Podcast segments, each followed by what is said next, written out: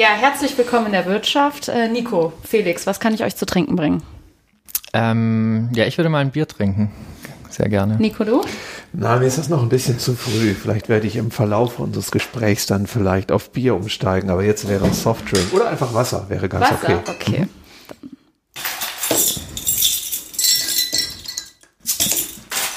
Okay. Ja, dann zum Wohle. Zum Wohl. Zum Wohl.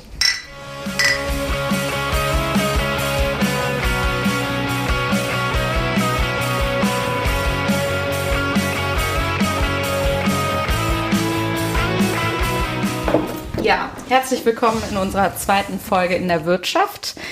Ähm, hier in der Wirtschaft werden wir mit Expertinnen aus den verschiedensten Teildisziplinen über ihre Forschung reden und möchten das auch mit aktuellen gesellschaftlich relevanten Themen verknüpfen. Dabei möchten wir in einer lockeren Runde, deswegen sind wir ja hier auch in der Wirtschaft, ein bisschen hinter die Kulissen der klassischen Vorträge äh, schauen und mit unseren Gästinnen auch über ihre persönlichen Erfahrungen in der Welt der Wirtschaft sprechen. Wir hoffen, dass wir es so schaffen, die Vielfalt in den Wirtschaftswissenschaften aufzuzeigen. Und unser heutiger Gast, den kann man wohl als einen der bekanntesten Postwachstumsökonomen in Deutschland bezeichnen, Nico Pech. Äh, Nico, du lehrst als außerplanmäßiger Professor hier in Siegen im Bereich der pluralen Ökonomik, vor allem zu nachhaltigen und gemeinwesen orientierten Wirtschaften und natürlich zu Postwachstumsökonomik. Davor warst du an der Karl von Ossizki Universität in Oldenburg und hast dort viele Jahre den Lehrstuhl Produktion und Umwelt geleitet. Du bist Autor des Buchs Befreiung vom Überfluss und ein, um, um es ein bisschen runterzubrechen, du bist oder warst in zahlreichen Vereinigungen oder Initiativen mit dem Thema Ökologie oder Nachhaltigkeit Mitglied, Vorstand oder sogar Gründer. Äh, und natürlich hast du auch in diversen Forschungsprojekten zu diesen Themen geleitet. Ähm, um ein paar Beispiele zu nennen, die Vereinigung für ökologische Ökonomik. Du warst im wissenschaftlichen Beirat von ATTAC oder bist? Ich bin es immer noch. Bist es immer noch, okay. Ähm, genau. Ja, und du hast vermutlich auch schon das ein oder andere Repair-Café initiiert. Wir freuen uns auf jeden Fall sehr, dass du heute bei uns hier in der Wirtschaft bist. Herzlich willkommen. Danke für die Einladung. Genau, ähm, und wir wollen heute natürlich auch vor allem über Postwachstumsökonomik sprechen. Und mir wurde jetzt gesagt, ich soll in fünf Sätzen versuchen, Postwachstumsökonomik zu erklären. Und ich habe mich vorhin mal hingesetzt äh, und mir überlegt, wie ich das machen kann. Und bin dann dazu gekommen, dass die Postwachstumsökonomik eben sagt, dass es nicht möglich ist, das Wirtschaftswachstum vom Naturverbrauch, also beispielsweise vom CO2-Ausstoß und Ressourcenverbrauch absolut zu entkoppeln. Ähm, was bedeutet, dass es nicht möglich ist, weiter so zu wachsen und gleichzeitig den CO2-Ausstoß beispielsweise zu reduzieren. Ja, sprich grünes Wachstum funktioniert nicht. Und daher sagt die Postwachstumsökonomie eben, dass unsere Wirtschaft schrumpfen muss, was bedeutet, weniger zu produzieren und weniger zu konsumieren. Und hierfür sollen Industrie oder Infrastruktur wie Autobahnen zurückgebaut werden. Und damit es dabei nicht zur Arbeitslosigkeit kommt, müsste die Arbeitszeit beispielsweise auf ähm, 20 Stunden reduziert werden, so wie du es auch vorschlägst. Und die gewonnene Zeit kann dann dazu genutzt werden, soziale Netzwerke zu stärken, Dinge zu teilen und zu reparieren oder selber herzustellen, was du als Subsistenz bezeichnest. Und diese Subsistenz äh, soll eben auch die geringere Produktion dann zum Teil kompensieren. Würdest du sagen, dass man so Postwachstumsökonomie in fünf Sätzen zusammenfassen kann? Ich glaube, wenn man wirklich nur fünf Sätze hat, äh, dann kann man das so machen. Ja. Aber glücklicherweise äh, hat man ja üblicherweise, wenn man äh, eingeladen wird zu Vorträgen oder auch zu Publikationen, schon etwas mehr Zeit zum Reden oder mehr Zeichen zum Schreiben halt. Fehlt dir da jetzt äh, noch ein wichtiger Punkt? Naja, ich meine, wir haben über die unterschiedlichen Akteure und deren Rollen natürlich noch nicht gesprochen. Also etwa die Rolle der Unternehmung müsste dann noch mal näher im Detail erklärt werden. Äh, wie würden Unternehmen in einer kleiner gewordenen Industriegesellschaft wirken, um Teil der Lösung und nicht mehr Teil des Problems zu sein? Was produzieren sie noch? Und äh, was tragen Unternehmen dazu bei, äh, Grundbedürfnisse, aber auch darüber hinausgehende Bedürfnisse zu befriedigen, ohne neu produzieren zu müssen? Also diese Art des äh, Strukturwandels müsste noch näher beschrieben werden. Worüber wir auch reden müssen, ist, wenn Suffizienz auf der Tagesordnung steht, also tatsächlich eine Reduktion der Ansprüche an materielle Versorgung und materielle Freiheiten unabdingbar ist, wie will man dann vorgehen? Etwa nach dem Rasenmäherprinzip, also alles irgendwie halbieren oder dritteln oder auf eine ähnliche Weise verkleinern oder ist es nicht wichtig, dann auch unterschiedliche Kategorien von Bedürfnissen zu unterscheiden? Die minimale äh, Unterscheidung oder Differenzierung, die ich mir vorstelle, liefert darauf hinaus, zwischen basalen Grundbedürfnissen und dekadentem Luxus eine Trennlinie zu ziehen.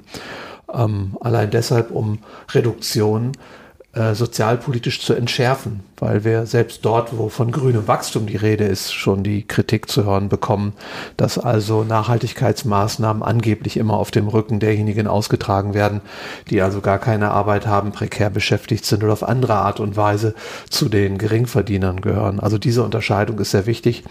Und auch wichtig ist, dass die Motivation und Notwendigkeit, sich einzulassen auf eine Wirtschaft ohne Wachstum, sich nicht nur aus der Erkenntnis speist, dass eine absolute Entkopplung unseres Wohlstandsmodells schon theoretisch undenkbar ist, erst recht in der Empirie immer gescheitert ist, sondern dass wir auch über psychische Wachstumsgrenzen reden müssen. Das heißt also, wir machen uns überhaupt nicht klar in der äh, Ökonomik, also in der Wirtschafts- wissenschaftlichen Theorie, dass ein Mensch äh, eine Obergrenze für die Aufnahmefähigkeit von Genüssen, von Funktionen, von Gütern oder von Services hat. Und obwohl das so ist, äh, überladen wir Menschen heute mit ganzen Lawinen an neuen Möglichkeiten und Optionen, mobil zu sein, Technologie zu nutzen, äh, in Komfort zu schwelgen, zu konsumieren, Wohnraum zu vergrößern und so weiter.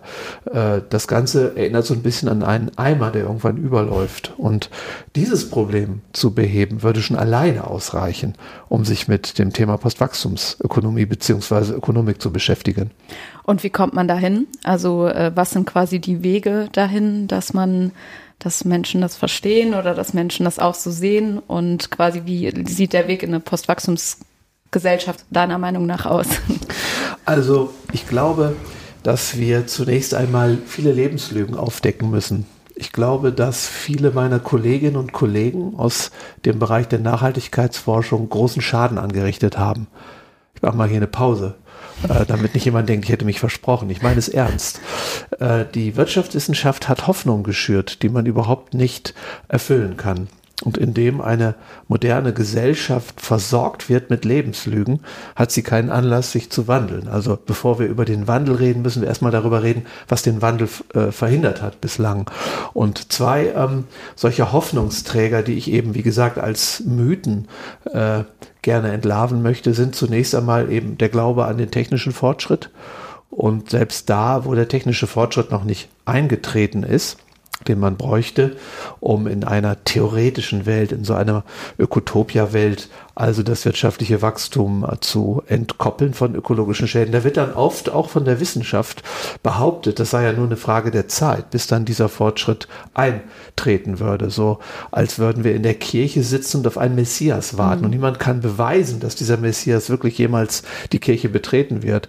Das heißt, die Wissenschaft äh, hat da die Grenze zu einem Glaubenssystem übertreten und dient dann aber zugleich als Kronzeuge für die Gesellschaft und die Politik, äh, nämlich ja zu, äh, zu, zu unterlegen, dass wir so weiterleben und auch so weiterwirtschaften könnten. Und die zweite Lebenslüge ist die, dass es eine politische Lösung geben könnte, der Gestalt, dass wir einfach nur demokratische Mehrheiten mobilisieren könnten, die dann das überlebensnotwendige vertreten, unterstützen oder eine demokratische Regierung dann wählen, nicht die dann über Anreizsysteme oder über Regulierung oder über Förderprogramme die Weichen richtig stellt. Diese beiden Regulative stehen nicht mehr zur Verfügung. Das müssen wir erstmal sacken lassen, um uns klar zu machen, dass wir diesbezüglich vor einem richtigen Epochenwandel stehen, weil die ähm, moderne Gesellschaft hat sich immer auf diese Regulative verlassen. Übrigens nicht nur in den Bereichen, wo es um den Schutz der ökologischen Lebensmittel Lebensgrundlagen geht, sondern auch in vielen anderen Bereichen, wo also vielleicht soziale Nebenwirkungen unserer derzeitigen Wirtschaftsweise für nicht mehr erträglich gehalten werden. Wenn man das begriffen hat, dann muss man die Frage stellen, welcher Kommunikationsprozesse bedarf es, um einen kulturellen Wandel einzuleiten. Denn wenn die Technik nicht funktioniert und die Politik dann eben auch nicht funktionieren kann, äh, dann ist letzten Endes der Ball im Spielfeld der Zivilgesellschaft. Und eine Zivilgesellschaft nach moderner Prägung ist ja stark auch gekennzeichnet von sozialen und kulturellen Ungleichzeitigkeiten, was so viel heißt wie, es gibt nicht die eine homogene Gesellschaft, die man ansprechen kann, die man erreichen kann, die man vielleicht sogar von irgendwas überzeugen kann, sondern es gibt immer Menschen, die etwas affiner sind im Hinblick auf das, was zu tun oder zu lassen wäre, um eine nachhaltige Entwicklung Platz greifen zu lassen. Und eine Gesellschaft, auf der zivilgesellschaftlichen Ebene zu wandeln oder da eben auch eine nachhaltige Entwicklung mit Richtung Postwachstumsökonomie zu gestalten, kann eben heißen, äh, partiell vorzugehen. Das heißt, überhaupt erstmal in einer modernen Gesellschaft Blueprints zu erschaffen, also soziale Gebilde, Netzwerke, das können auch Stadtteile, das können Regionen sein, das können Lebensgemeinschaften, Wohngemeinschaften sein, also soziale Gebilde, in denen ein postwachstumstaugliches Leben eingeübt wird, sodass dadurch Erfahrungswissen entsteht und damit auch eine Art Schablone entsteht, äh, die beobachtet werden kann und die wenn sie sich in ihrer praktischen Ausführung bewährt, tatsächlich eben emittiert oder übernommen werden kann von anderen Teilen der Gesellschaft. Das nenne ich soziale Diffusion, ein Begriff, der nicht von mir stammt, sondern zurückgeht auf eine Forschung, die schon in den 30er Jahren in den Vereinigten Staaten begonnen wurde. Und diese Art der Kommunikation die dann zur horizontalen Verbreitung des Neuen führt. Diese Art der Kommunikation verlässt sich weniger auf Ansprache, auf Appelle, oder auf Schuldzuweisungen oder auf Lehrinhalte oder gute Bücher oder Vorträge oder weiß der Kuckuck was, sondern verlässt sich auf nonverbale Kommunikation, weil wir eben auch wissen aus den Sozialwissenschaften und auch wissen aus den Geisteswissenschaften, dass der Mensch äh, vieles an sich verändern kann, aber eines kann er nicht abschütteln, nämlich seinen sozialen Charakter. Und das heißt so viel wie, dass ein Mensch sein Handeln immer auch, nicht nur, aber auch ausrichtet an dem, was er oder sie beobachtet in den sozialen Strukturen, die für ihn oder sie relevant sind. Und ein Mensch beobachtet nicht nur andere Menschen, sondern beobachtet andere Menschen dabei, wie er oder sie selbst beobachtet wird. Das heißt, die soziale Anschlussfähigkeit, die kulturelle Anschlussfähigkeit ist ein ganz wichtiges Momentum, wenn äh, die Frage im Raume steht, was geschehen muss, damit Menschen die Bereitschaft aufbringen, äh, eine Neuerung zu übernehmen, die nicht leicht ähm, zu übernehmen ist. Und äh, daraus kann man kleine Modelle der Diffusion bilden, nämlich Zirkel, Nachbarschaften, Netzwerke, ich sagte es bereits, kleinere soziale Gebilde ausformen, die darauf beruhen, dass innerhalb dieser sozialen Struktur äh, postwachstumstaugliches Leben also reproduziert wird. Das heißt, dass Menschen sich gegenseitig darin bestärken, eine ganz bestimmte äh, Handlungsform zu stabilisieren. Und wenn sich solche kleineren Gebilde stabilisieren, können die sehr schnell größer werden. Zumal wenn sie sich bewähren und wenn sie eine Antwort bieten auf die Probleme, die wir ja alle besprechen, also die ja nicht geleugnet werden halt. Aber ist das nicht ein total äh, langer Prozess? Also klingt ja sehr gut, aber es dauert ja sehr lange, oder? Nee, das ist das Kürzeste, was es gibt. Es gibt keinen kürzeren Weg zur Nachhaltigkeit. Also wenn ich die Technik beispielsweise verwende oder wirklich ernsthaft glaube, dass beispielsweise Windkraftanlagen Probleme lösen, dann muss ich immer noch die Windkraftanlagen produzieren. Ich brauche eine Genehmigung, damit ich sie aufstellen kann. Ich brauche ein Projektbüro. Ich muss das Kapital beschaffen. Äh, ich muss auf alle möglichen Eventualitäten irgendwie gefasst sein. Also große technologische Projekte umzusetzen oder auch neues Produktdesign umzusetzen, das ist immer ein teurer, ein langwieriger Prozess. Der ist von Wissen abhängig, der ist von Genehmigungen abhängig oder von anderen administrativen Rahmenbedingungen. Und die Politik ist das langsamste, was es überhaupt gibt. Es hat noch nie in einer parlamentarischen Demokratie eine äh, gewählte Regierung gegeben, die einem gesellschaftlichen Wandel vorausgeeilt ist. Das kann und darf sie gar nicht. Sie kann es nicht, weil wenn sie die Zivilgesellschaft überrascht oder überfordert mit ähm, bestimmten Rahmenbedingungen, die in unser Leben eingreifen, wird sie einfach abgewählt. Sonst wäre es keine Demokratie. Ja? Und äh, aus diesem Grund können wir nicht mehr unterstellen, dass also, wenn wir unter nachhaltiger Entwicklung Postwachstumsökonomie verstehen, dass die Politik den ersten Schritt tut. Es wäre praktisch politischer Selbstmord, wenn also heute eine Regierung sagte, wir können ja die Wirtschaft dadurch verkleinern, dass wir den Ressourcenverbräuchen Obergrenzen setzen oder dass wir wirklich einen ehrlichen Preis für CO2-Äquivalente festsetzen. Der wäre dann nicht bei 10 Euro oder wie die Grünen jetzt teilweise sagen 40 oder 50 Euro. Das ist einfach lachhaft. Das ist reine Symbolik. Das ist sogar kontraproduktiv. Das wäre sogar schädlich. Weil A, die Kaufkraft der meisten Menschen, die den größten CO2-Rucksack haben, immer ausreicht, diese Steuer zu bezahlen, das heißt, das Handeln nicht zu verändern. Und gleichzeitig können diese Menschen nun sagen, dass das bisher äh, ruinöse Halten, das Verhalten, das äh, zumindest zu einer kognitiven Dissonanz führen konnte, nun geheiligt ist, weil man sagen kann, ah, ich habe ja nun den, den fairen ökologischen Preis bezahlt. Also unter 180, 200 Euro läuft da gar nichts. Und das würde heißen, dass unser Leben nicht mehr dasselbe sein kann.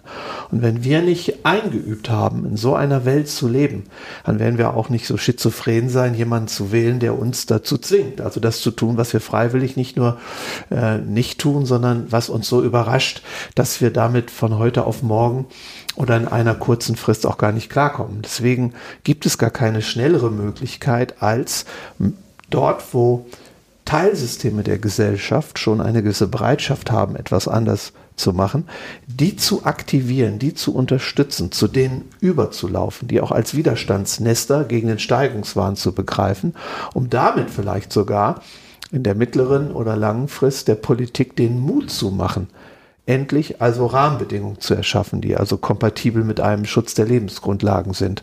Und da kommt noch etwas Zweites hinzu. Menschen sind nicht nur soziale Wesen, sondern Menschen sind übende Wesen. Ein Mensch tut nicht, was er nicht geübt hat, selbst dann, wenn er eine Einsicht in die Notwendigkeit dessen hat, was da als Neuerung zu vollziehen wäre, damit wir, wie gesagt, nachhaltig leben können. Und solche Übungsprogramme durchzuführen, zum Beispiel zu üben, mit weniger Fleisch zu essen, zu üben, ohne Smartphone zu leben, zu üben, kein Flugzeug mehr zu betreten, das ist sehr schwer. Und weil es schwer ist, muss es wirklich tatsächlich durch kleinere Schritte eben eingeübt worden sein. Und diese Übungsprogramme kann uns auch niemand abnehmen. Und diese Übungsprogramme können wir nur selbst organisieren, eben zuvorderst oder zunächst in den dafür geeigneten sozialen Feldern und Nischen, um dann diese Fitness zu erreichen, die es für die Politik ein leichtes Spiel werden lässt, dann tatsächlich vielleicht sowas wie eine hohe CO2-Steuer äh, zu setzen oder vielleicht sogar viel härtere Rahmenbedingungen noch zu etablieren. Ne? Ähm, es kommt oft die Kritik, dass viele Menschen gerade gar nicht die Möglichkeit haben, zum Beispiel ihre Arbeitszeit zu verkürzen, weil sie dann nicht mehr genug Geld haben, äh, ja, um, um zu überleben quasi. Ähm, ist es nicht nötig, dass die Politik da dann schon quasi Rahmenbedingungen vorher gibt, dass Menschen überhaupt erst die Möglichkeit haben, nach einer oder in einer Postwachstumsökonomie zu leben? Quasi eine soziale Absicherung irgendwie, oder? Ja, genau, zum Beispiel. Ja, aber nehmen wir mal an, wir lassen die Wirtschaft kleiner werden und es fehlt Einkommen. Und jetzt kommt plötzlich so ein Füllhorn namens Regierung und äh, gleicht dieses Defizit aus. Was haben wir denn dann gewonnen? Mhm. Nichts. Dann haben wir also von hinten durch die Brust einfach dasselbe System reproduziert, das wir kleiner werden lassen wollten. Also das ist auch eine von diesen Lebenslügen, nämlich dass man eine nachhaltige Entwicklung, die wirklich auch ökologisch wirksam ist, äh, umsetzen kann, ohne das Einkommen, das einer Volkswirtschaft zur Verfügung steht, zu senken. Müsste das gerecht zu tun, das würde ich, das würde ich immer unbedingt. Das wollen. heißt, es müsste auf jeden Fall zu einer starken Umverteilung kommen. Ja, und äh, vor allem, äh, ich möchte nochmal wiederholen, was ich gerade schon anklingen ließ, also die soziale und eben auch die kulturelle Ungleichzeitigkeit eben einer hoch ausdifferenzierten zeitgenössischen Gesellschaft, äh, also führt ja auch zu dem Imperativ, nicht nach einem Rasenmäherprinzip vorzugehen, sondern das zu tun, was ich gerade ansprach, nämlich da anzusetzen, wo schon eine gewisse Affinität für Postwachstums tauglichen Wandel da ist. Ist doch gerade absurd, immer gegen ein Zukunftsmodell die 10 Prozent ins Feld zu führen, die das im Moment nicht können. Mehr sind das nicht. Also da wird dann natürlich schnell auch, das hat politisch-ideologische Gründe oder auch Gründe der Gestalt, dass man gerne Barrieren baut gegen das, was mhm. einen selber auch treffen könnte. Aber da wird dann schnell ein Popanz aufgebaut und es wäre doch nichts leichter, als zu sagen, dass es vollkommen klar ist, dass die untersten Einkommensschichten verschont bleiben müssen zunächst von den allerersten Umsetzungsstufen. Aber die anderen 80 Prozent haben diese Ausrede nicht. Und da denke ich schon, dass dort also Reduktion erstmal der Arbeitszeit und damit gleichbedeutend auch des monetären Einkommens keine Zumutung sind. Und auch da würde ich nicht nach einem Rasenmäherprinzip äh, verfahren wollen, sondern äh, dieses, äh, ich sage mal, als, als Leitwert gedachte Quantum von 20 Stunden pro Woche nicht äh, mit der Axt umsetzen, sondern man könnte doch mal mit einer 30-Stunden-Woche anfangen und gucken, wie sich das anfühlt und könnte dann gucken, wie leicht oder wie schwer es ist, die freigestellte Zeit zu verwenden, um jetzt begleitende Formen der Subsistenz aufzubauen, zum Beispiel Nutzungsteilung von Gütern, Nutzungsdauerverlängerung oder eine partielle, wirklich nur partielle, nicht vollständige, also ergänzende Selbstversorgung. Weil dann kann man nämlich nicht sagen, dass wenn man also das verfügbare Geldeinkommen reduziert, dass sich im selben Ausmaß die materielle Versorgung reduziert. Ist doch völlig klar, dass wenn, äh, also ich meine, ob ich ein Auto selber kaufe oder ob ich mit fünf Leuten eines teile, äh, macht das Auto nicht schlechter. Ne? Und es wird wahnsinnig viel Geld eben gespart. Wenn ich einen Teil meiner Nahrung quasi über eine lokale, entkommerzialisierte Versorgung bekommen kann, so dass sie mich kein Geld, sondern Zeit kostet, weil ich mich engagieren muss, dann kann ich auch sagen, dass also die Verringerung meines Einkommens nicht im selben Umfang zu einer Verringerung der materiellen Versorgung führt. Das heißt also, zwei Einschränkungen sind wichtig, wenn man diese Aussage trifft, dass es so schwer sei, die Arbeitszeit zu verkürzen und damit das Einkommen. Erstens, man kann das sozial gestuft machen. Und zweitens, man kann also, wenn man auch auf der Zeitachse kleinschrittig vorgeht, kann man gleichlaufend mit der Verkürzung der Arbeitszeit eben auch damit beginnen, den Aufbau ergänzender Selbstversorgungsstrukturen zu intensivieren.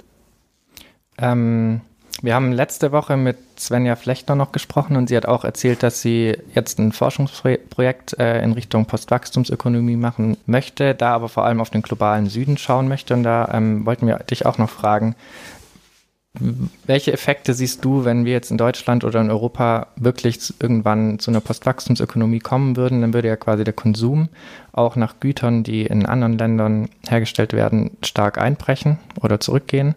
Was für Effekte könnte das auf den globalen Süden haben und wie könnte man damit umgehen? Ich glaube, dass der globale Süden und insbesondere sogenannte äh, Schwellen- oder Aufsteigerländer dadurch ähm, einen Anlass haben, ihre Wirtschaft erstens nach einem anderen Vorbild zu gestalten, weil wir der Blueprint sind in Europa, an dem sich alles ausrichtet in Afrika, Asien und Lateinamerika. Das muss man sich klar machen. Und zum Zweiten würde natürlich, wenn wir nicht mehr so viele Industriegüter oder Vorprodukte für industrielle Produktion nachfragen und importieren, äh, würden wir auch nicht weiterhin eine ruinöse Wirtschaft unterstützen. Und könnte gerade damit die Bedingung geschaffen werden, etwa in China oder Indien eben auch eine duale Existenzform zu etablieren. Damit meine ich eben, dass Menschen nicht mehr 40 Stunden arbeiten, sondern weniger arbeiten und dafür mehr Zeit haben, um lokal und regional eben entkommerzialisiert oder entmonetarisiert begleitende äh, Subsistenz, also Selbstversorgungsleistungen ähm, zu erbringen. Das ist das eine. Äh, aber generell denke ich, wir können dem globalen Süden heute nicht helfen, dadurch, dass wir quasi direkt den globalen Süden wandeln oder ihm irgendwelche Tipps geben. Also da würde ich echt sagen, dass so salopp das klingt, aber das, was wir nicht vor der eigenen Haustür glaubwürdig umsetzen, das können wir auch nicht in Afrika, Lateinamerika und Asien umsetzen, sondern das ufert eigentlich mehr in so einen Zynismus aus. Also das ist mehr so eine, so eine, so eine, ich würde mal sagen, so eine Ersatzbeschäftigung für Menschen, die in Europa vielleicht nicht tätig werden können oder wollen, dann sozusagen weltweit irgendwie nach dem Motto, am europäischen Wesen soll die Welt genesen, irgendwelche Projekte machen. Äh, und dabei ist, ist der größte Notstand vor der eigenen Haustür, ne? weil mhm. also die äh, ökologische Verwüstung ist in Deutschland fast, fast unvergleichlich. Also wir, wir zerstören im Hinblick darauf, wie viel Wald wir noch haben, fast noch schlimmer Wald, als das in Brasilien der Fall ist im Moment. Ja. qualitativ ist das so viel in Brasilien, aber wenn man mal guckt, wie viel Wald wir noch haben, und wir uns anschauen, was wir durch, durch, durch äh, Maßnahmen im Verkehr, im Bauen oder eben auch in der Energiewende, was wir alles platt machen, dann würde hier also wirklich der größte Notstand sein. Und da würde ich auch erstmal ansetzen, ja, weil eben ähm, ich glaube, dass sonst auch ein zu starker Impuls ausgesandt wird, der schnell auch mit, äh, ich sage mal, kulturellem Imperialismus verwechselt werden könnte. Ne? Aber ist da dann nicht so ein bisschen auch die Problematik, dass ähm, die Wirtschaftsstrukturen, die ja jetzt ähm, vorherrschen, auch im globalen Süden, ja quasi durch unsere äh, Wirtschaftsweise aus den letzten Jahrzehnten ähm, und Jahrhunderten natürlich eine gewisse Abhängigkeit besteht und dass man in der langen Frist würde das vermutlich ähm, ist es äh, eh notwendig, diese Strukturen zu verändern. Aber ist es dann nicht insbesondere in der ähm, kurzen Frist? Also wir hatten äh, auch darüber gesprochen, ja, was macht ein blödes klassisches Beispiel äh, die Näherin aus Bangladesch, wenn keine T-Shirts mehr gekauft werden? Ja, also ich denke mal, ein Land wie Bangladesch muss wirklich sich am Ziel orientieren, zumindest ähm, ernährungsautonom zu werden. Alles andere ist für mich überhaupt keine Zukunft für Bangladesch. Und äh, die Möglichkeit, sich in Bangladesch anders zu versorgen, wäre dann eben das generell nächste Ziel, also auch mit eben äh, Gebrauchsgütern anders umzugehen. Das heißt also tatsächlich sich auf konviviale, einfache eigene Produktion erstmal zu beschränken, Nahrungsmittelautonomie, wie ich schon gesagt habe. Und wenn dann noch Kapazitäten und dann noch Ressourcen frei sind, dann sollte man auch durchaus für den Weltmarkt produzieren. Aber es kann keine Lösung sein, diese jetzige äh, Entwicklung in Bangladesch so zu unterstützen spätestens wenn die nächste Weltwirtschaftskrise eintritt oder auch eine Energiekrise, dann bleibt von dem, was da aufgebaut ist, nichts übrig. Und wir haben auch keine Chance, in irgendeiner Form äh, dann am Ende weiterzuhelfen. Aber auch da gilt, äh, ich meine, wenn wir in Europa den Import an Textilwaren vorsichtig reduzieren, dann bricht nicht irgendwo eine Ökonomie zusammen, sondern dann setzt vielleicht auch so etwas wie ein gewisser Strukturwandel ein. Ja? Und äh, das heißt dann auch nicht, dass also in den Schwellenländern äh, also komplett jede Industrie zurückgebaut wird, sondern dass man schrittweise eben neben der jetzt äh, in den Fokus genommenen Industrie eben auch regional- und lokalökonomische Strukturen aufbaut, die auch so eine Art Sicherheitsnetz sind. Das heißt, die fangen dann vieles von dem auf, was dann eben nicht mehr über Export-Import-Beziehungen äh, letzten Endes an Versorgungsleistungen erledigt wird. Ne? Das heißt also, dass eine Postwachstumsökonomie im globalen Norden auch als Chance gesehen werden kann für den globalen Süden, weil er dadurch quasi unabhängiger wird von unserer Wirtschaft. Ja, es gibt sicher noch sehr, sehr viele andere Themen, die wir hier mit dir über Postwachstumsökonomie diskutieren können. Äh, die Zeit in unserem Podcast ist aber leider begrenzt. Und äh, Julia, du hattest noch die Frage aus der letzten Folge. Ähm, ja, wir hatten ja eben schon kurz die letzte Folge und Sven ja angesprochen. Wir nehmen immer aus der vorherigen Folge, ähm, darf unsere Gästin oder unser Gast eine Frage an dich stellen in diesem Fall. Und da hätten wir von Svenja die Frage, was ist aus deiner Sicht die Verbindung oder auch die Trennlinie zwischen wissenschaftlicher Forschung und Aktivismus? Es gibt ja derzeit viel Aktivismus rund um das Thema Klimaschutz beispielsweise, aber auch in vielen anderen Bereichen, wo es um Integrationsfragen geht oder wo es um Bildungsfragen geht und so weiter. Und äh, Aktivismus steht erstmal für sich.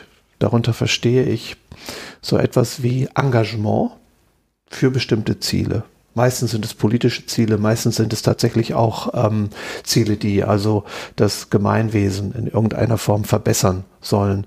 So etwas halte ich für unabdingbar eben in einer äh, ja, demokratischen und liberalen Gesellschaft. Gerade weil, wie ich gerade auch sagte, ich mich nicht mehr allein auf Technik und Politik verlassen kann, sondern ähm, eine wohlverstandene liberale Demokratie braucht eben Bürgerinnen und Bürger, die eben auch einen Teil der Verantwortung für diese Gesellschaft selbst übernehmen. Das ist klar. Ob nun Wissenschaftlerinnen und Wissenschaftler auch zu Aktivisten werden sollen, das ist äh, auf unterschiedlichen Ebenen zu beantworten. Zunächst einmal ist es mir wichtig als Angehöriger der pluralen Ökonomik nochmal deutlich zu machen, dass natürlich die wissenschaftliche Methodik auch eines Pluralismus bedarf. Nicht? Das heißt also im stillen akademischen Studierkämmerlein, also da quantitative statistische Forschung zu machen oder rein theoretische äh, Modelle äh, sich auszudenken, was ich äh, zehn Jahre gemacht habe an der Universität Osnabrück, weil ich eine Doktorarbeit über nicht kooperative Spieltheorie geschrieben habe.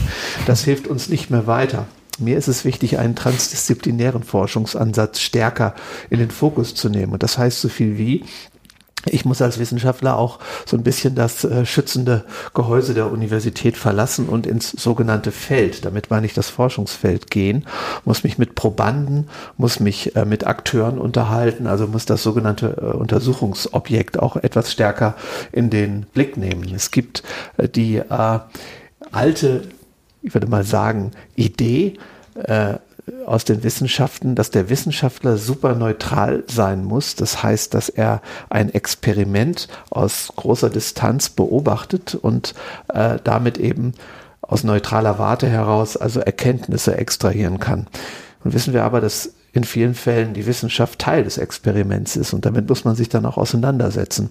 Und die Wissenschaft fängt dann plötzlich an, eine Verantwortung zu tragen. Und wir haben ja auch in der jüngeren Geschichte Deutschlands erlebt, was geschieht, wenn Wissenschaftler sagen, ich habe mit bestimmten Dingen nichts zu tun, mich, mich interessiert nicht oder es geht mich nichts an, was eigentlich mit den Erkenntnissen die ich generiere, so angefangen wird. Ja? Und auch das äh, ist für mich ein wichtiger Grund, das Forschungsfeld auch zu betreten und unter Umständen eben auch darauf zu achten, dass die wissenschaftlichen Erkenntnisse auch vielleicht wirklich eine Umsetzungschance haben. Oder äh, man kann eben sagen, dass transdisziplinäre Forschung, die auf, auch oft sogenannte Aktionsforschung ist, eben bedeutet, selber an Strukturen mitzuarbeiten, die aus wissenschaftlicher Perspektive begründbar sind als Problemlösungen. Damit stülpt man der Gesellschaft nichts über, sondern man bietet der Gesellschaft etwas an. Nicht? Das heißt also, die von Wissenschaftlern mit aufgebauten Strukturen sind einerseits ein Forschungsobjekt, aber sie sind vor allem eben auch ein fortlaufendes Experiment. Ja?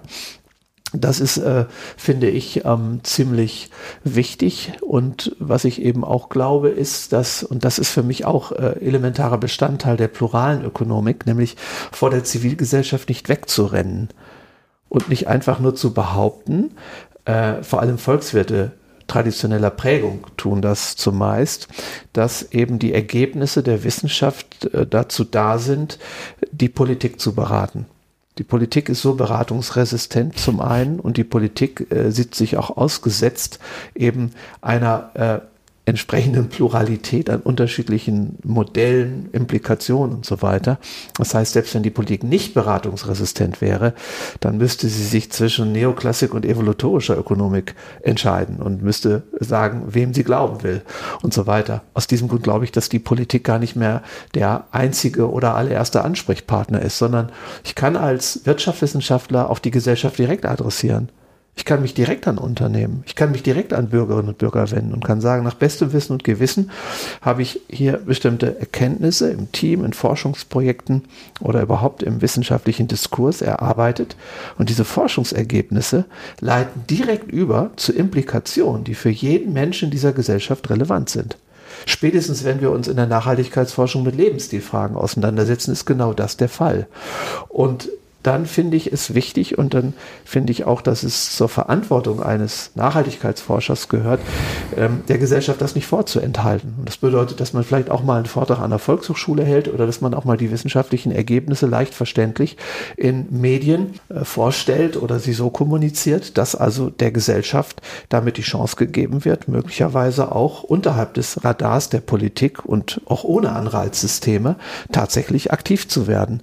Wenn wir diesen Austausch nicht haben, haben, könnte ich eben nicht erklären, wie wir die Gesellschaft wirklich auch in Wandel bringen. Also kann man sagen, dass in manchen Forschungsfeldern, nicht in allen, ein gewisser Aktivismus in der Zivilgesellschaft äh, vonnöten ist. Und dann ganz zum Schluss nochmal, klar, wir haben ja jetzt im Moment äh, nach den Fridays for Future haben wir jetzt die Parents for Future und die Scientists for Future auch und so weiter. Und das ist für mich ein wichtiges Signal, so nach dem Motto, ich äh, bin hier Wissenschaftler, aber ich trage auch mal losgelöst, was die Ergebnisse meiner Forschung anbelangt, trage ich auch eine Verantwortung für die Zukunft dieser Gesellschaft.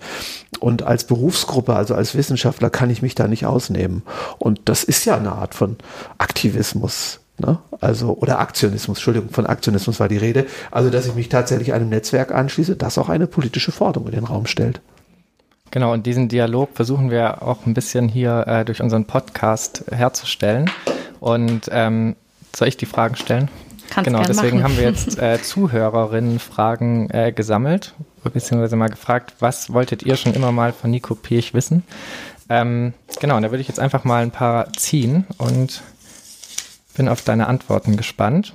Die erste Frage wäre, was sind die größten oder gröbsten Missverständnisse dir und deinem Konzept der Postwachstumsökonomie gegenüber?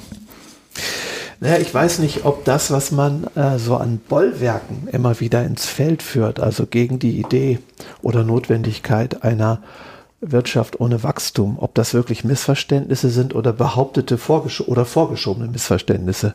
Nicht? Also zum Beispiel, äh, dass es einer Ökodiktatur bedürfte oder dass es irgendwie Einschnitte in die Freiheit wären, die wir hinzunehmen hätten, wenn von Suffizienz oder von Subsistenz oder Arbeitszeitverkürzung die Rede ist. Ja? Also das ist ein Standardargument, das immer wieder kommt.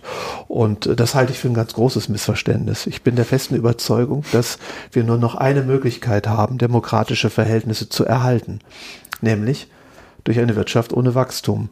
Wenn wir diese Wirtschaft ohne Wachstum beispielsweise nicht erreichen, werden Eskalationen ins Haus stehen, die zuvor, das noch bevor die Natur stirbt, die Demokratie abräumen.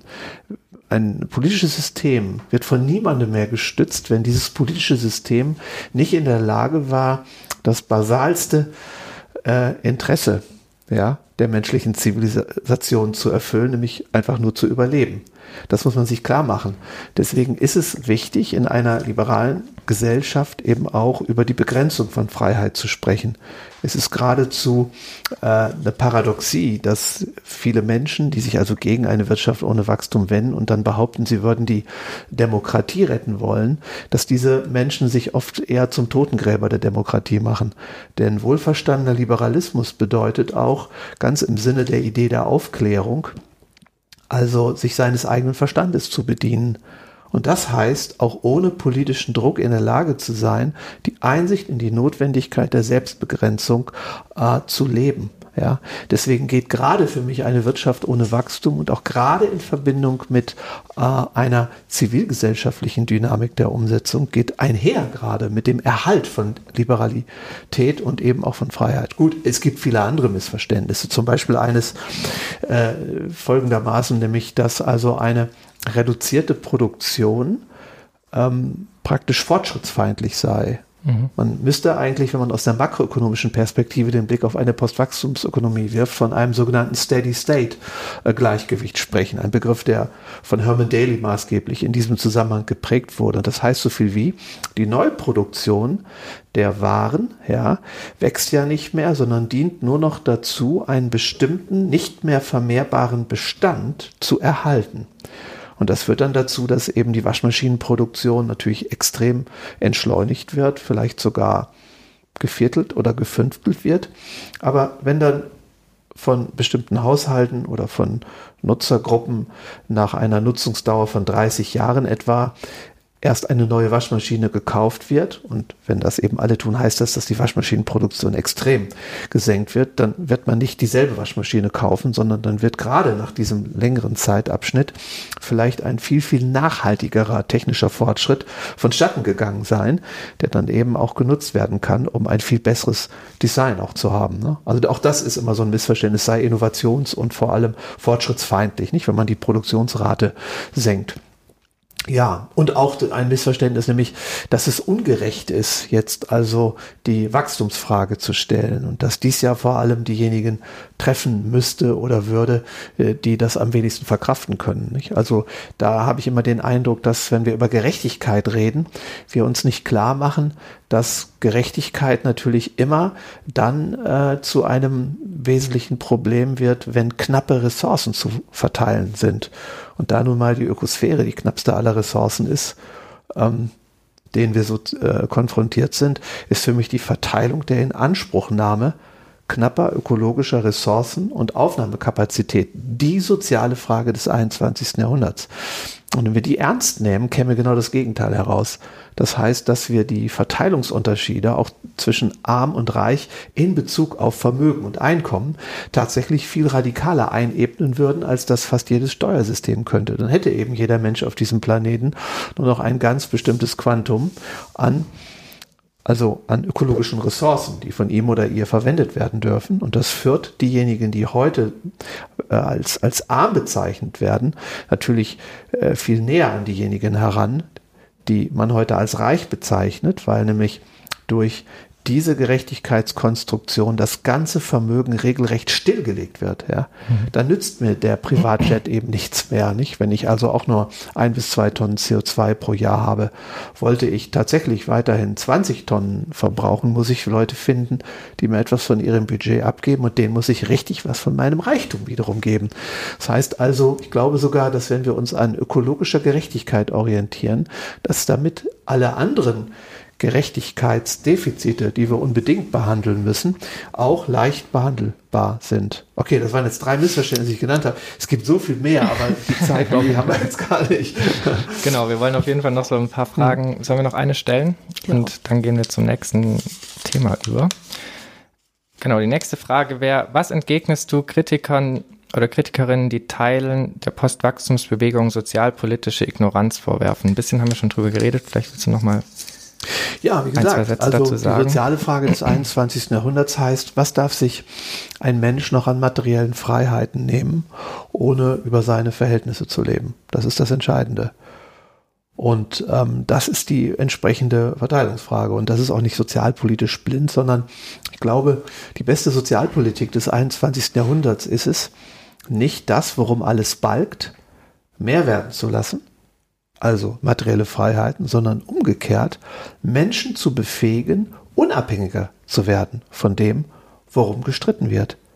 Und das bedeutet nicht mehr an den Marionettenfäden einer industriellen Fremdversorgung zu baumeln, sondern freigestellte Zeit zu verwenden, um auch ohne Staat, Unternehmen, ohne Geld, ohne Technik in der Lage zu sein, teilweise, immer nur teilweise, basale Grundbedürfnisse gemeinsam mit anderen zu befriedigen. Das ist Souveränität. Und Souveränität halte ich, um sozialpolitische Stabilität herzustellen, für mindestens so wichtig wie ein gerechtes Steuersystem, das ich auch gerne haben will. Da, wogegen gar nichts spricht, das ist gar keine Frage. Ja. Aber wir müssen diese sozialpolitische äh, Dis Diskussion, die für mich einfach altertümlich ist, die noch so aus der, aus der Frühphase der linken Bewegung stammt, die müssen wir äh, mal wieder so ein bisschen ins Zentrum rücken und uns klar machen, dass Autonomie und die ökologische Gerechtigkeitsfrage eben die Herausforderung darstellen für das 21. sondern deswegen glaube ich überhaupt nicht, dass also ähm, die, die Versorgungsmodalitäten einer Postwachstumsökonomie sozialpolitisch irgendwie inadäquat sind. Man könnte sogar so weit gehen und sagen, in einer Welt, in der also wissenschaftliche äh, Ausbildung, also der Bildungsstand, das Geld und auch der Besitz die entscheidenden Faktoren sind, um Lebensqualität zu definieren, habe ich immer krasse Ungerechtigkeit, weil nämlich keine Obergrenze für das Geld und für den materiellen Reichtum da ist äh, und Menschen sich also unendlich entfernen können von anderen, die nicht mithalten können. In einer Welt, wo also die Identität der Menschen und auch das Wohlergehen gekoppelt ist an eigenen, an eigene Leistung, kann ein Josef Ackermann einfach nicht hundertmal so gut sein wie ich, wenn er im Repair Café arbeitet, wenn er Möhren anbaut oder wenn er sich mit seinen Nachbarn organisieren muss, um ein Auto zu teilen. Mhm. Ja, vielen Dank äh, auf jeden Fall für die äh, Antworten darauf schon mal. Und wir haben uns auf jeden Fall auch sehr über die ganzen ähm, Fragen gefreut, die uns da über Twitter und Mail erreicht haben. Ähm, wir würden jetzt gerne mit dir auch ein bisschen über deine aktuelle Forschung sprechen. Woran forschst du gerade? Also ich forsche im Prinzip an drei Punkten.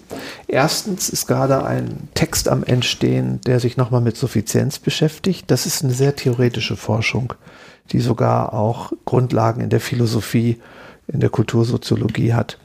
Aber dann gibt es tatsächlich zwei richtig äh, manifeste Forschungsfelder, äh, für die ich jetzt auch vorhabe, Forschungsanträge zu stellen. Das heißt, ein Antrag äh, der ist unterwegs. Also ich habe heute noch mit zitternder Hand das Postfach geöffnet, äh, in der Hoffnung oder Erwartung, dass da vielleicht ein, äh, ein sogenannter Bewilligungsbescheid drin liegt. Es geht um ein Projekt, das beantragt wurde beim Bundesministerium für Bildung und Forschung, trägt den Titel Nascent 2.0 und Nascent 1.0 gab es also auch. Das war ein Forschungsprojekt zu sogenannten transformativen Wirtschaftsformen im Ernährungssektor. Äh, hier wird geschaut, was wir jenseits der industriellen Landwirtschaft an Möglichkeiten haben, regional und lokal tatsächlich neue Versorgungsstrukturen aufzubauen. Das sind oft äh, auch Versorgungsstrukturen, die äh, gewissermaßen interaktiv sind. Das heißt, wo also tatsächlich Konsumenten ihre Rolle aufgeben und zu Prosumenten werden. Das ist tatsächlich. Was äh, bedeutet äh, Prosument?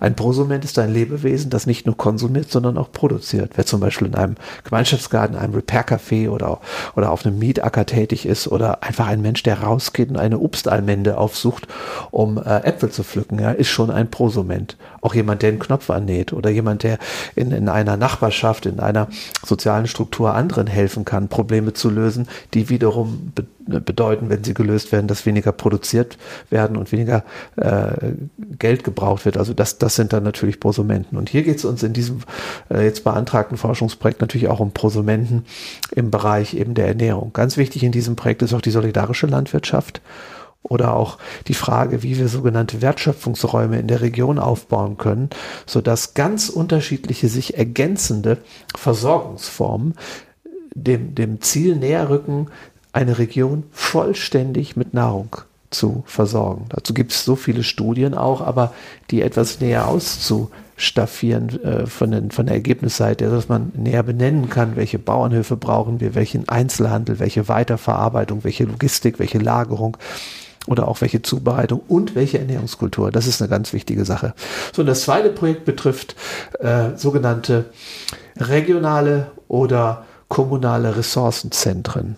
Unter so einem Ressourcenzentrum verstehe ich einen Ort in einer Kommune oder auch in einer Region, wo professionelle Reparaturdienstleistungen gestaffelt nach unterschiedlichen äh, Produktkategorien angesiedelt sind, wo ein besonderer Lernort entsteht, wo abermals also Prosumenten in Erscheinung treten, die dort durch Workshops, durch Lehrgänge, durch praktische Bildung herangeführt werden, an die Möglichkeiten zur Nutzungsdauerverlängerung von Gütern beizutragen, zur Instandhaltung und so weiter, zur Reparatur. Aber in solchen Ressourcenzentren finden eben auch Möglichkeiten statt, über Upgrading, über Remanufacturing, über die Aufarbeitung von Gegenständen aus dem Sperrmüll oder, äh, oder durch die Aufarbeitung von, von Secondhand und Gebrauchtgegenständen einen neuen Markt entstehen zu lassen, der eben auch die Industrieproduktion senken hilft. Dort kann auch ein Umsonstkaufhaus mit integriert sein oder ein sogenannter Verschenkmarkt. Ganz wichtig ist dort auch äh, die ähm, Möglichkeit, Verleihsysteme unterzubringen, zum Beispiel Lastenfahrräder, Werkzeuge, aber auch viele andere Dinge. Und äh, das bedeutet, dass hier eben, wie der Name sagt, die Ressourcen gebündelt werden, die nötig sind, um eben in einer Postwachstumsökonomie eine duale Versorgung auch anzugehen. Das heißt, die frei gewordene Zeit zu verwenden, um eben Nutzungsdauerverlängerung, Gemeinschaftsnutzung, eigene Produktion platzgreifen zu lassen. Es soll so ein ähm, Ressourcencenter dann irgendwie selbst organisiert sein oder wie stellst du dir das äh, vor? Das ist eine gute Frage. Ich stelle mir ehrlich gesagt vor, das als Genossenschaft zu organisieren. Und Genossenschaften haben die positive, für mich, das ist eine Wertung, die positive Eigenschaft, natürlich ähm, demokratischer, äh, also eben auch äh, gesteuert zu werden. Um, das heißt, jeder Mensch, der einen Genossenschaftsanteil zeichnet, hat eine Stimme. Aber da wäre ich nicht festgelegt. Also forschen heißt für mich auch immer nicht schon so den perfekten Blueprint im Kopf zu haben, sondern zu gucken, ob ich nicht vielleicht in diesem Projekt das hinbekommen kann, unterschiedliche Varianten ja, solcher Ressourcenzentren zu betrachten und dann auch etwas lernen zu können, was als wissenschaftliches Ergebnis auch als denkbare Beratung weitergegeben werden kann, was dann eben auch äh, diese Frage behandelt. Nicht nur, was muss da alles untergebracht werden, an wichtigen Funktionen, sondern was sind bewährte Organisationsprinzipien, Or äh, Organisationsformen oder will, will man das mal riskieren, das überhaupt nicht als feste Institution zu organisieren, sondern wie so eine Art Plenum, nicht? Also das sind wichtige Fragen dabei, ne? Ja, sehr, klingt nach einem sehr spannenden Projekt. Ähm, jetzt wollten wir noch ein bisschen auf das aktuelle Geschehen schauen. Und zwar ähm, läuft ja aktuell die Weltklimakonferenz der Vereinten Nationen. Ähm, und da wollten wir dich fragen, erwartest du dir was von dieser Klimakonferenz? Das ist jetzt die 25. Nö, eigentlich nicht. Da wird wieder wahnsinnig viel Kerosin verbrannt, weil viele Leute da meinen, anwesend sein zu müssen. Ich kann mir nicht vorstellen, dass dort irgendetwas äh, erreicht wird, was über den bisherigen Stand der Klimapolitik und auch der Klimadiskurse äh, hinausgeht. Ne? Ausschließen kann man das nie. Ne? Aber wer sollte für dieses Wunder sorgen? Welche Regierung auf diesem Planeten sollte da wirklich ähm, irgendetwas Neues äh, anklingen lassen? Und selbst wenn, ich meine, man muss dann immer noch eine Art Konsens irgendwie herbeiführen. Also davon verspreche ich mir nicht viel. Glaubst du, da wird äh, Postwachstumsökonomik irgendwie ein Thema sein oder? Das kann ich nicht mehr ausschließen.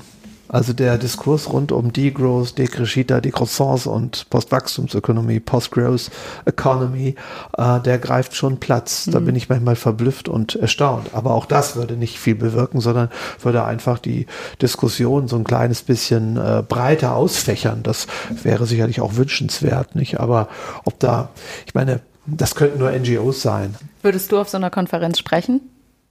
Wenn ich da ohne Flugzeug hinkäme, Jetzt ja in Madrid. Ja, ganz ja. genau. Aber ich bin jetzt nicht, nicht eingeladen worden. Ich meine, gut. Ja, und, aber, wenn, aber, aber wenn, wäre ich wäre? eingeladen worden, hätte ich überhaupt kein Problem gehabt, mich mal in die Eisenbahn zu setzen, wenn, ich die Zeit, wenn auch die Zeit da gewesen wäre. Also ich nehme mich jetzt nicht gerade so wichtig, dass ich glaube, da auf so einer Konferenz sprechen zu müssen. Aber ich hätte das Angebot nicht ausgeschlagen, einfach weil ich dieser Herausforderung nicht ausweichen will. Ne? Also wenn es jemand wissen will, hm. Also worum es geht, ja, also in den wachstumskritischen Gefilden, dann soll, finde ich, auch eine Antwort darauf gegeben werden. Das ist mein Job. Ja. Das äh, zweite Ereignis von letzter Woche, das wir uns noch rausgesucht haben, äh, ist natürlich der große Klimastreik von Fridays for Future und am Wochenende dann auch die Proteste von Ende Gelände in der Lausitz, ähm, die dort Kohleinfrastruktur blockiert haben. Glaubst du, dass diese Art von Protest ein guter Weg ist, um in die Richtung einer Postwachstumsgesellschaft zu kommen? Ja, ich würde sagen, dass dieser Aufstand der Zivilgesellschaft absolut wichtig ist. Klar machen müssen wir uns, dass wir hier von verschwindend geringen Minderheiten reden. Also es wird so viel berichtet in den Medien über eben Fridays for Future, Extinction Rebellion, Ende Gelände und, und, und, aber machen wir uns nichts vor. Das ist also wirklich eine ganz, ganz, ganz kleine Quantität von Menschen, die da wirklich ähm, aktiv sind und die äh, so etwas auch unterstützen. Trotzdem, äh, das ist ja mein Reden, dass es die Pioniere sind, die eine Gesellschaft verändern. Und wenn diese Pioniere nicht gewaltsam vorgehen, dann kann man sie letzten Endes auch auffassen als jene, die ein freundliches Angebot unterbreiten. Und äh, ziviler Ungehorsam, da wo er keine Menschen schädigt und auch nicht irgendwelche menschlichen Schicksale irgendwie negativ beeinflusst, finde ich auch ganz wichtig. Also deswegen ist das, was ähm, im Hambacher Forst und generell bei Ende und Ende Gelände geschieht, finde ich wirklich wahnsinnig gut. Aber mit Polizisten prügeln, das würde ich nicht machen. Das sind schließlich auch nur Menschen, die ihren Job machen äh, vielleicht keinen guten Job, aber aus welchen Gründen die, die sozusagen zu dieser Berufswahl gelangt sind, das können wir gar nicht wissen. Ja, so. Aber es gibt eine, natürlich auch eine Kritik an diesem Protest. Der Protest kann natürlich auch schnell äh, zu einer Alibi-Funktion werden. Dass viele Menschen, die sich dort irgendwie verausgaben, meinen, sie haben dann das Nötige getan und verändern nicht ihr Leben. Also sie äh, sind nicht Teil wirklich auch der Kommunikation, der wie ich das heute schon mal sagte, der nonverbalen Kommunikation von eben gelebter Nachhaltigkeit. Und das ist ja da auch äh, einige Male auch aufgefallen, nicht? Dass also die Kommunikation, die dort gewählt wird, ist eine vertikale. Sie richtet sich an die Politik. Eine horizontale Kommunikation würde eben auch die Zivilgesellschaft selbst ansprechen und würde sagen, mit welchem Recht kann jemand einfach noch ein Flugzeug benutzen, um Urlaub zu fliegen, nach allem, was wir wissen. Mit welchem Recht können Kreuzfahrten gebucht werden? Mit welchem Recht essen Menschen äh, im Jahresdurchschnitt noch 80 Kilo Fleisch? Ja?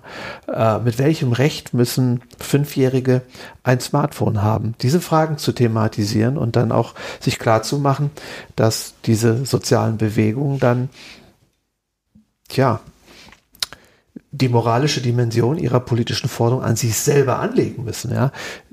dieser Übergang, der fehlt mir noch ein bisschen. Das wäre wichtig. Ich glaube, dass diese Bewegung viel, viel schlagkräftiger sein würden, wenn die Menschen, die dort in Erscheinung treten, als Träger dieser Botschaft auch selber so leben würden. Teilweise funktioniert das. Also eine gewisse Greta Thunberg scheint das ja zu versuchen. Und was da missglückt ist mit dieser äh, Segelüberfahrt, das kann man ihr nicht in die Schuhe schieben. Aber in Deutschland äh, haben sich an die Spitze der Fridays for Future also Leute gesetzt, die als bekannte Vielfliegerin sich vorher auf Instagram äh, quasi unter jeder Palme geregelt haben. Und das ist für mich das perfekte Scheitern, ja, weil Heuchelei lässt sich immer angreifen, ist nicht glaubwürdig, ist kein Kommunikationsmodus. Das ist das Entscheidende. Aber wie gesagt, wenn das stärker in den Fokus gerückt wird, dass also diese sozialen Protestbewegungen selber auch quasi schon die Plattform darstellen, wo Menschen tatsächlich nach den Maßstäben leben, die notwendig wären, wenn diese Forderungen Platz greifen würden. Dann, glaube ich, wird daraus eine ganz spannende Geschichte. Mhm. Aber ist da nicht auch wichtig, dass äh, man quasi ja auch die Freiheit haben muss, sowas, also Vergangenheitsfehler äh, wieder wettzumachen? Ja, das muss man, ja, ja, ja. ja. Aber die betreffende Person, aber die betreffende Person, so. von der ich sprach, hat dann danach in Talkshows gesagt, ach, der Flugverkehr macht ja gar nichts aus. Ja. Da fängt, da hört dann, es ist auch eine Spaßgrenze, wo ich dann sage, ja. nee, sorry, ne? Das ist klar. Ansonsten ist es richtig, ja, ja, man muss, aber dann sollte man sich auch dazu bekennen und sollte das auch wirklich als Empfehlung mitgeben und nicht von irgendeiner Revolution gegen den Kapitalismus äh, äh, zu reden. Ja. Also das ist ein Widerspruch. Ne? Also, naja. Okay, dann würden wir jetzt die letzte Runde langsam machen. Will jemand noch was trinken? Äh, ich habe tatsächlich noch. also ich sehe gerade, dass da ja auch ein alkoholfreies Hefeweizen ist. Nee, das ist leider, nee, das ist ein normales Weizen. Oh. Verflixt. Ich habe vorhin auch gedacht, das wäre alkoholfrei. Ich dachte, weil das, das diese Farbe davon ja, dem Etikett. dachte ich nämlich ja, ja. auch. Aber müssen wir das nächste Mal besser vorbereiten. Ja, ja. nächstes Mal haben wir auch alkoholfreies. Ja, äh, nicht ganz äh, ausgerüstet. Okay. Gut, ja. Genau, äh, bevor wir jetzt aber hier aufhören, ähm, wir haben nächste Woche Markus Wissen zu Gast. Markus Wissen äh, ist Politikwissenschaftler, der sich aus der politikwissenschaftlichen Perspektive auch mit wirtschaftlichen Themen befasst. Ähm, das hat er zum Beispiel getan durch sein Buch Imperiale Lebensweise, ähm, das auch zum Spiegel-Bestseller geworden ist. Ähm, genau, er ist Professor an der Hochschule für Wirtschaft und Recht in Berlin und wir wollten dich fragen, Nico, was wolltest du schon immer mal Markus Wissen fragen? Ähm, Inwieweit leitet sich aus der Kritik an einer imperialen Lebensweise äh, eigentlich der Imperativ ab, äh, mehr zivilgesellschaftliche Verantwortung zu übernehmen? Auch Verantwortung äh, auf Ebene äh, einzelner Personen? Oder ist die Kritik an dieser Lebensweise am Ende doch wieder nur äh, irgendwie der Versuch, ein, also Forderung an die Politik zu stellen halt? Ne? Mhm. Denn interessant finde ich ja an dem Begriff der imperialen Lebensweise, dass wenn wir von Lebensweise reden, dass das ja fast schon so eine Art Plural ist. Das heißt, dass eben eine Gesellschaft als Ganzes betrachtet wird und nicht immer nur von so einer Spitze oder bösen Elite ausgegangen wird, die also als Kapitalverwerter oder als Machtzentrum alleine verantwortlich sind für das, was wir eben an, äh, man könnte sagen, an, an, an, an imperialistischen Praktiken umsetzen halt. Ne? Okay, ja, dann werden wir in zwei Wochen mit ihm mal darüber sprechen. Ja, dann würde ich jetzt auch Feierabend machen. Ne? Die Wirtschaft schließt langsam.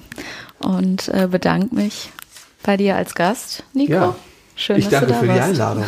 Dankeschön.